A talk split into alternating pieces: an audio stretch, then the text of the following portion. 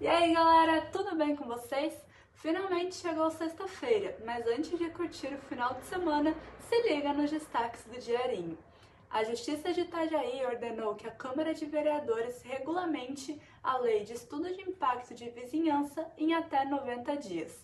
A regulamentação é esperada desde a vigência do Plano Diretor em 2006. O estudo é uma das diretrizes do Estatuto das Cidades, no qual prevê a regulamentação por meio de lei municipal, que define que os empreendimentos precisam apresentar o estudo de impacto de vizinhança para obter a licença de construção. Em Balneário Camboriú, outra medida que afeta a população e o meio ambiente é a tão esperada obra de dragagem do rio Marambaia, que iniciou nesta sexta.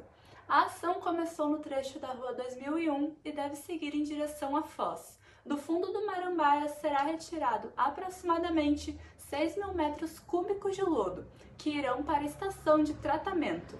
As obras devem ser concluídas em três meses, antes da temporada de verão. Outra notícia boa que temos para hoje é a comprovação da eficácia da Coronavac contra casos graves de Covid em crianças.